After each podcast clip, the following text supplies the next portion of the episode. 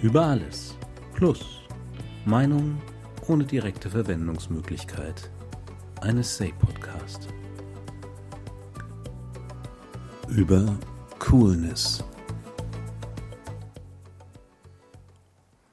Eine der amerikanischen Elite-Universitäten hat als Thema des Bewerbungsaufsatzes für ihre philosophische Fakultät schlicht die Frage gestellt, Are you cool? Das ist brillant, weil es hochgestochenes Geschwafel unmöglich macht, auch wenn vermutlich ein einfaches Hell yeah nicht ausreicht, um das Auswahlgremium zu überzeugen. Die Frage ist allerdings natürlich völlig falsch gestellt, denn, und ich glaube, da kann ich für jeden sprechen, der einmal ein 16-jähriger Junge gewesen ist, für niemanden war jemals Thema, ob er cool ist. Selbstverständlich war man das nicht, mit all den Pickeln dieser Frisur und den schlagfertigen Antworten, die einem erst mit einem Tag Verspätung einfallen. Cool war man nicht, cool würde niemals sein, und man versuchte gar nicht erst cool zu werden. Es ging nie darum, cool zu sein, sondern immer nur darum, vor den anderen cool zu wirken. Das war allerdings sehr wichtig. Warum eigentlich? Der Duden weiß, wie es sich anfühlt, cool zu sein, nämlich stets die Ruhe bewahrend, keine Angst habend, nicht nervös werdend, sich nicht aus der Fassung bringen lassend, kühl und lässig gelassen sein. Diese vielen Gemütsbeschreibungen lassen sich alle in einen einzigen Fachbegriff zusammenfassen. Es geht einem am Arsch vorbei. Cool hat seine Bedeutung längst erheblich verbreitert. Er ist zu einem Synonym für gut geworden. Coole Party, cooles Dress. Soll das etwa heißen, dass es geht mir am Arsch vorbei gleichzusetzen ist mit gut? Ja, genau. Das soll es heißen. Das sage ich aus voller Überzeugung und mit der Gewissheit all dieser 16-jährigen Jungs hinter mir. Auch wenn cool als Temperaturzustand genauso wenig anziehend erscheint wie sein eine direkte metaphorische Überführung in eine Charaktereigenschaft, gefühlskalt, unbewegt, ist das genau, wonach man sich sehnt. Weil einem Gefühle solchen Ärger machen. Sie drücken einem eine Dauerkarte für die Achterbahn in die Hand, bei der es immer mehr bergab als nach oben zu gehen scheint. Wegen ihnen wirst du in unpassenden Situationen rot und dann sagt man dir, das wäre süß, obwohl süß das allerletzte ist, was ein 16-jähriger Junge sein möchte. Scham, Schüchternheit, Verlegenheit, Versagensangst, Gehemmtheit, Furcht. Das sind alles Gefühle. Sie alle ist man los, wenn einem alles am Arsch vorbeigeht. Oder es ist zumindest gut, wenn es so aussieht, als wäre es so. Wenn man cool ist, merkt man einem seine Gefühle nicht gleich an. Deswegen ist eine dunkle Sonnenbrille cool, nicht weil man mit ihr besser sieht, sondern weil man wegen ihr schlechter gesehen wird. Sie verdeckt die Augen, die anderen am ehesten unsere Gefühle verraten. Unbewegte Miene ist cool, niemand merkt uns etwas an, coole Kleidung, coole Gesten, coole Sprüche. Hinter all dem kann man in Deckung gehen, um sich nicht angreifbar zu machen.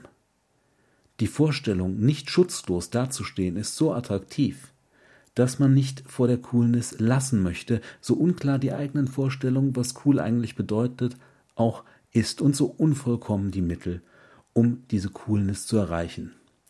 Was herauskommt, ist eine Lederkrawatte auf der ersten Party und Sprüche aus einem Eddie Murphy-Film an der Tür des Mädchens, das man nach Hause bringen durfte. Und ein aufgesetzter Scarface-Blick in der U-Bahn, der aber weniger nach Al Pacino, sondern eher nach partieller Gesichtslähmung aussieht.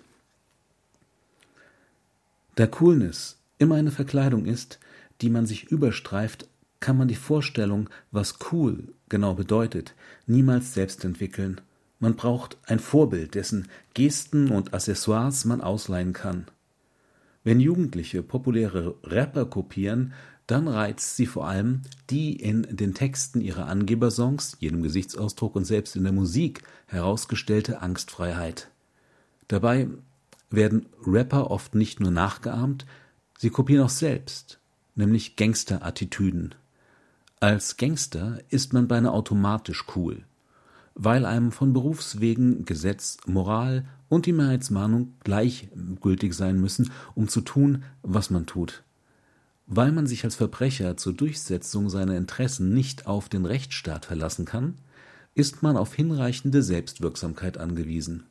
Also drohendes Auftreten, das dem Gegenüber klar macht, dass es besser ist zu tun, was man von ihm will. Für die Frage, wie man möglichst bedrohlich wirkt, müssen Gangster ihrerseits auf Vorbilder zurückgreifen, die sie, wenn nicht im Kollegenkreis, dann nur in Hollywood-Filmen finden können. Also, Mittelklasse-Jugendliche versuchen, wie Rapper zu sein, die wie Gangster sein wollen, die sich versuchen zu benehmen, wie Schauspieler glauben, dass sich Gangster verhalten. Coolness ist ein großes, stille Postspiel bei dem nicht selten am Schluss etwas ganz anderes herauskommt, als man dem Nebenmann ins Ohr geflüstert hat. Im Gangster-Kontext ist es beliebt, sich als Schizo, also unkontrolliert gewalttätig und damit letztlich pathologisch unzurechenbar darzustellen, damit man lieber alles tut, was man von einem will, um keinen Ausraster zu riskieren. Das ist an sich eher das Gegenteil von cool, aber im Ergebnis vergleichbar, weil einem, wenn man komplett durchdreht, ebenfalls alles egal ist. Auch der Buddhismus zieht seine Popularität zu einem großen Teil daraus, dass er verspricht, einen in die Lage zu versetzen, sich von Anhaftungen zu lösen und damit frei von emotionalem Leid zu werden, also es sich am Arsch vorbeigehen zu lassen was Vertreter dieser Religion wahrscheinlich in dieser knappen Zusammenfassung so nicht unterschreiben würden, wie sie auch mit den aufgezeigten Parallelen zum Gangsterrap nicht einverstanden wären. Coolness hat nichts mit Reichtum oder Erfolg zu tun. Der Dude aus dem Film Big Lebowski ist ein abgebrannter Versager. Aber wenn er scheitert, dann mit so viel unaufgeregter Gelassenheit, dass ihm niemand seine Coolness absprechen könnte. Der Dude ist damit wesentlich cooler als die muskulösen Helden in tausend Actionfilmen, die ihre Coolness regelmäßig aus Witzen in lebensgefährlichen Situationen ziehen. Damit offenbaren sie aber nur, dass ihnen bewusst ist, was das Publikum im Vornherein weiß, nämlich, dass ihnen im Kugelhagel nichts passieren kann, weil der Hauptdarsteller nie ernstlich verletzt wird. Lässigkeit als hohle Pose wird von niemandem besser enttarnt als von James Dean in Denn sie wissen nicht, was sie tun. James Dean sieht wirklich sehr cool aus in seiner roten Jacke. Sein Blick ist cool, seine Bewegungen, einfach alles, was er macht, ist cool in diesem Film. Aber er selbst ist nicht cool. Er möchte nur so erscheinen. Immer wieder fällt seine Figur aus den eigenen fotogenen Posen heraus, sobald er emotional von jemandem berührt wird, wie zum Beispiel beim Streit der Eltern, bei dem er die Unterwürfigkeit seines Vaters kaum erträgt. Nicht cool ist auch Che Guevara. Sein Bild als Rebell mit flammendem Blick ist auf unendlich vielen T-Shirts und Plakaten gedruckt. Aber diesen Che gab es nie. Auf den vielen anderen Fotos die man von ihm gemacht hat, sieht er gänzlich anders aus. Ein eher breites, freundliches Gesicht, das mit dem Plakatmotiv ähm, einer einzigen Aufnahme aus einer Kundgebung in Havanna nichts zu tun hat. Auf den T-Shirts ist nicht Che zu sehen, sondern die Vorstellung, wie ein cooler Revolutionär aussehen muss. So wie Rockstars auf der Bühne ihre Gitarren zerschlagen müssen. Die erste Gitarre hat Pete Townsend von The Who zertrümmert. Aber das war ein Unfall. Eine unachtsame Bewegung und eine besonders tief hängende Bühnendecke. Weil das zwar nicht cool gemeint, aber cool anzusehen war, hat er daraufhin regelmäßig Instrumente geschrottet und andere haben das Ritual übernommen, weil es ein schönes Bild für die ungestüme, manchmal auch zerstörerische Kraft des Rock'n'Roll liefert. Bei näherem Hinsehen ist das Gitarrenzerschlagen aber eher das Gegenteil von Rock'n'Roll, weil es vorausschauender Planung bedarf. Sonst steht man mitten im Konzert ohne das wichtigste Instrument da. Man muss für griffbereiten Ersatz sorgen, und ich wette, es ist nicht die eigene, ans Herz gewachsene Gitarre, die da zerstört wird, sondern ein billiges, nur für diesen Zweck angeschafftes Ding. Bei näherem Hinsehen verliert die ganze Aktion beträchtlich an Glamour, so wie man keiner Kulisse zu nahe kommen darf, weil sie sonst wie Pappmaché aussieht. Die ganze Coolness ist, wenn man mal ehrlich ist, ganz schön hohl, oft peinlich und ziemlich anstrengend. Wie schade, dass sie so alternativlos ist und man nicht einfach peinliche Dinge tun und sich dann ohne Vorbehalte dafür schämen darf.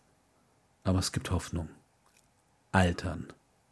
Irgendwann ist nämlich Schluss mit cool, schon weil man den eigenen Kindern keinen coolen Daddy zumuten darf.